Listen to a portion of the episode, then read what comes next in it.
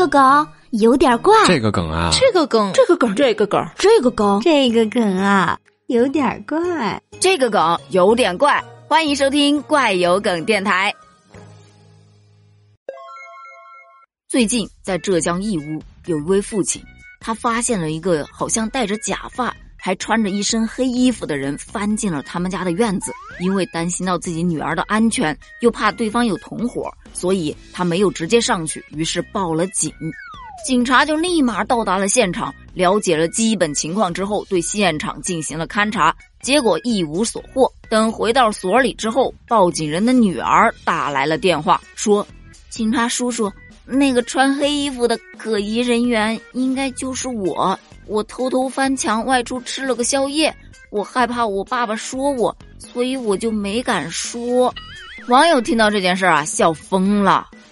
这是手里拿着菜刀，嘴里喊着宝贝呀，是个可爱的女孩子，希望爸爸下手轻一点。看来这一次偷吃啊，可以获得双倍的快乐，一份是美食的快乐，一份是刺激感。有没有搞错？问题是偷吃吗？问题是出去偷吃不喊上爸爸一起，这简直是吃货大型社死现场啊！这是什么搞笑女上新闻的新方式吗？哼，有点意思。幸亏你爹胆子小，担心墙外有同伙。要是你爹胆子大点儿，明天可就吃你的席了，宝贝儿。这都上热搜了，这下全国人民都知道了，他爸爸。会上网吗？不是吧？